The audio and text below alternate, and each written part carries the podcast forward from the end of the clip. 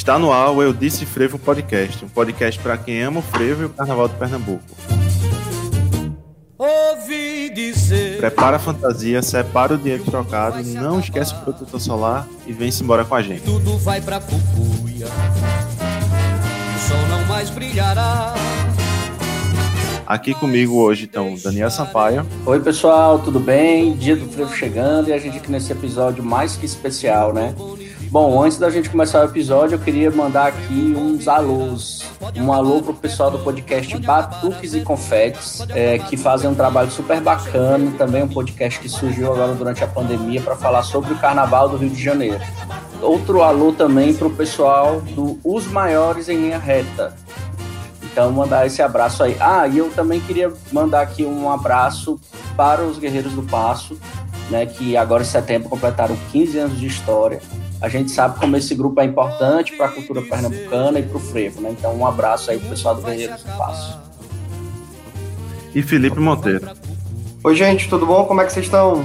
Bora frevar aí ou bora falar de coisa boa hoje? Bora nessa. Mas se deixarem um bombo e uma mulata.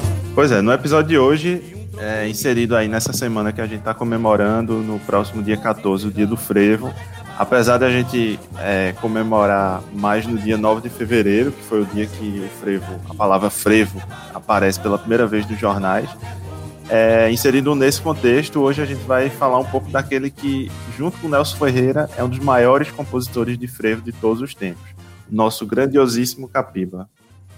Lourenço da Fonseca Barbosa, o Capiba, nasceu no município de Surubim, agreste de Pernambuco, no dia 28 de outubro de 1904 filho de Severino Atanásio de Souza Barbosa e de Maria Digna. Capiba viveu e respirou música desde a infância. Seu Severino, pai de Capiba, que era mestre de banda, orquestrador, arranjador, professor de música, tenor de igreja, clarinetista e violonista, ensinou música a todos os 13 filhos. Com oito anos de idade, Capiba já tocava trompa e, mesmo antes de, de aprender a ler, já entendia uma partitura. Com 10 anos, tocava vários instrumentos de sopro e já começava a compor. Quando morava em Campina Grande, na Paraíba, o Cine Fox abriu uma vaga para pianista. Capiba não sabia tocar piano, mas em 11 dias aprendeu sete valsas e ganhou o emprego. Sua primeira música foi uma valsa instrumental, chamada Meu Destino, composta em 1924, em Campina Grande, e tirou o primeiro lugar em um concurso com o tango Flor as Ingratas, em 1930, ele ganha o quarto lugar em um concurso patrocinado pelo Odeon com o samba Não Quero Mais. Com 20 anos, Capiba foi estudar em João Pessoa. Nessa época morreu o pianista do cinema Rio Branco e Capiba assumiu essa função.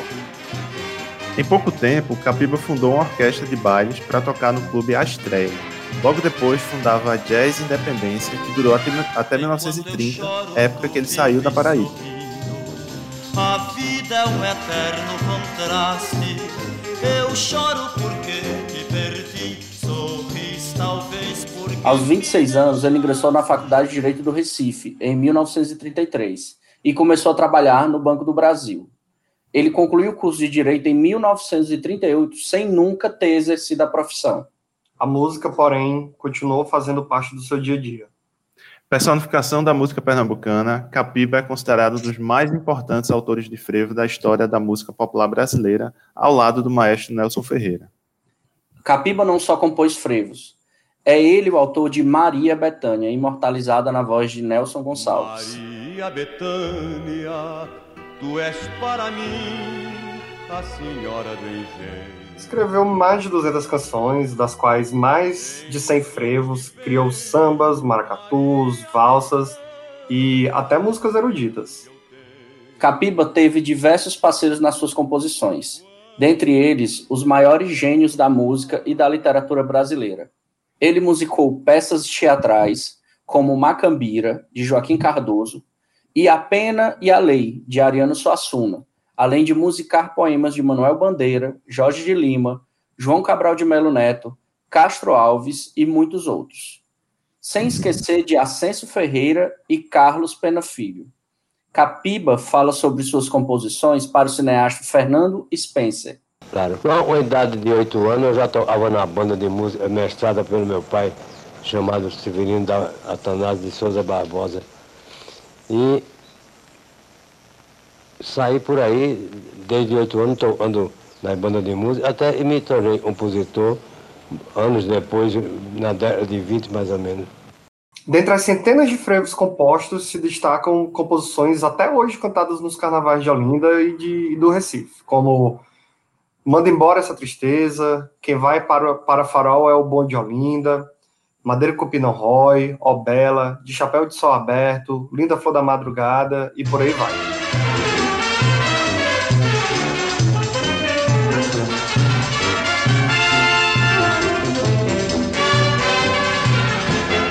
Júlia, ô Júlia, o que é que Júlia tem? A Júlia quando chora tem saudade do seu bem. Capiba também introduziu o maracatu nos salões da conservadora Sociedade Recifense, quando percebeu que o ritmo poderia ser transformado e ganhar uma nova roupagem. O arranjo do maracatu é de Tororó, de 1932, com Ascenso Ferreira, é inovador e fez sucesso à época.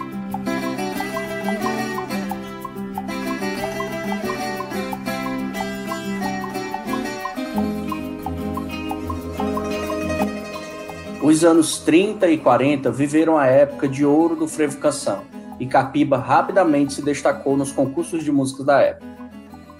Dois de seus mais consagrados frevos originaram-se de tragédias familiares na década de 30.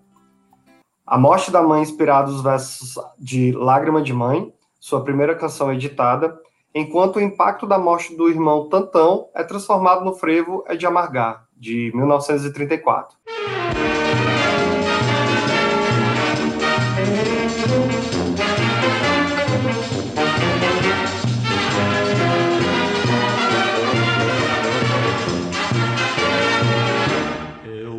Sabia que esse amor um dia também tinha seu fim. Esta vida é mesmo assim.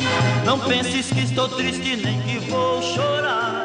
Eu vou cair no frevo que é A música vai ser um concurso carnavalesco e é uma de suas obras mais conhecidas.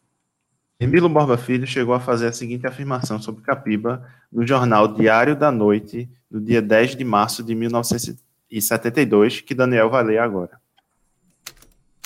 É uma esplêndida figura humana e um excelente compositor. Na minha vida sentimental, como na de milhões de pernambucanos de várias gerações, sua música marcou diversos instantes com frevos, maracatus, valsas, canções, sambas. Creio que nunca houve um ano, a partir de 1934, em que não localizasse um acontecimento sentimental por uma das suas composições. Capiba é mais do que um músico e um poeta é o Carnaval de Pernambuco de Chapéu de Sol Aberto. No mesmo documentário do cineasta Fernando Spencer, Capiba declarava sua paixão pelo carnaval em 1978. Escutem só. Capiba, o carnaval desse ano está tão animado quanto os outros anos? Tá. O carnaval desse ano está melhor do que dos outros anos.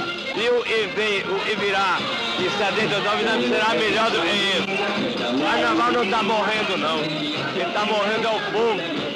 Suas músicas continuam aí fazendo sucesso. Ah, desde 34, graças a Deus, eu tenho tido muita sorte. Eu tenho tido muita sorte. Desde 34 eu faço sucesso.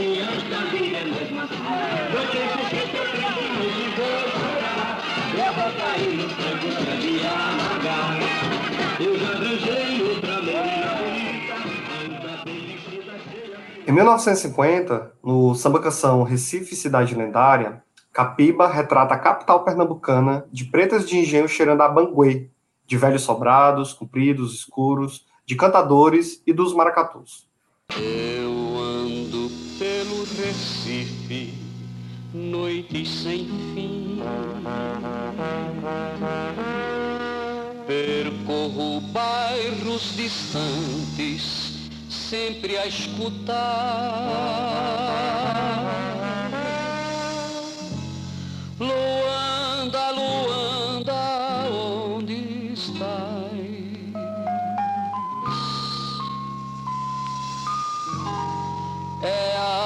alma de preto apenas.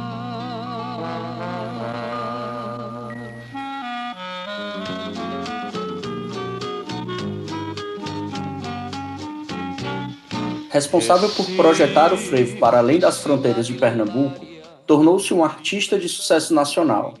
Elaborou uma obra rica e inovadora, tendo o Frevo Canção como sua marca registrada. Muitas pessoas talvez não saibam, porém Capiba teve suas músicas interpretadas por artistas como Paulinho da Viola, Caetano Veloso, Chico Buarque, Ney Mato Grosso, Alceu Valença, Gal Costa e por aí vai. Mas nenhum deles gravou mais músicas do que Claudio Germano, o maior intérprete de Capiba.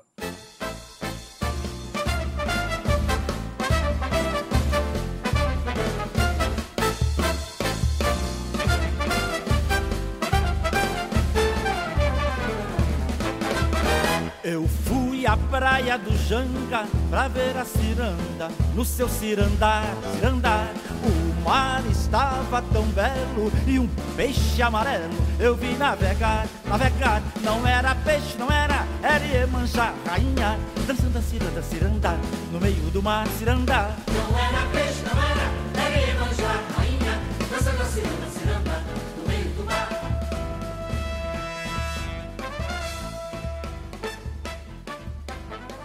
Piba morreu aos 93 anos no dia 31 de dezembro de 1997, no Recife.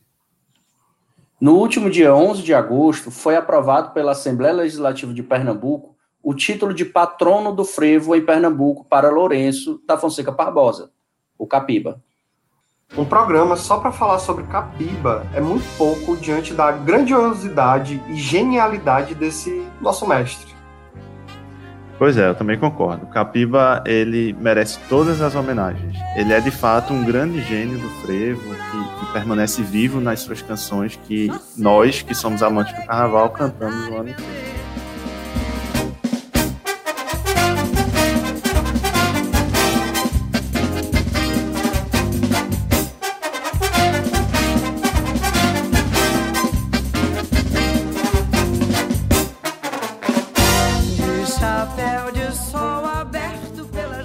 Esse episódio foi uma homenagem do Eu Disse Frevo podcast ao nosso patrono do Frevo. A gente vai se despedindo, mas não sem antes deixar aqui a nossa dica. João, o que é que tu tem aí pra gente? Pois é, é nesse esquenta aí para o dia 14, nesse contexto, vamos embora assistir no dia 12 de setembro é, a live, mais uma live da Orquestra Henrique Dias, uma live colaborativa, então vamos se divertir, vamos assistir, vamos prestigiar e também ajudar, principalmente nesse momento aí que a gente está vivendo. Daniel, semana que vem a gente se encontra por aqui de novo. Foi muito legal saber um pouco mais sobre a história do Capiba, né, gente? Até a próxima semana, então. Um abraço para todo mundo. Todo mundo fique bem aí e fique em casa, hein? É bom lembrar isso. Ainda estamos nesse processo de ficar em casa. Um abraço. Tchau, Felipe. Tchau, pessoal. Valeu, foi massa. É, esse episódio falando sobre o Capiba, contando um pouco da história dele. Queria agradecer a todo mundo aí que escuta a gente. Bora cruzar os dedos, dar três pulinhos, fazer as mandigas, gritar, gritar fora Bolsonaro bem alto, que essa vacina vai vir aí para ajudar a gente e salvar a gente dessa loucura toda. Um cheiro, pessoal. É isso aí, gente. Nós agradecemos a todos que nos acompanham em mais esse episódio episódio especial, né? Falar sobre Capiva, sempre bom registrar e registrar também que agora ele é nosso patrono, então mais que merecido essa homenagem. E não esqueçam de seguir nosso podcast para ficar dentro de, por dentro de tudo que acontece. A gente está no Spotify, no Google Podcast e no Deezer.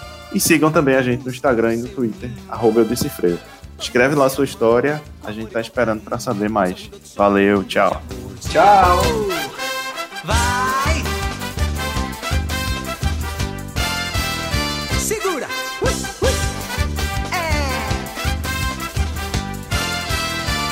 Você diz que ela é bela, ela é bela, sim senhor. Porém poderia ser mais bela se ela tivesse meu amor.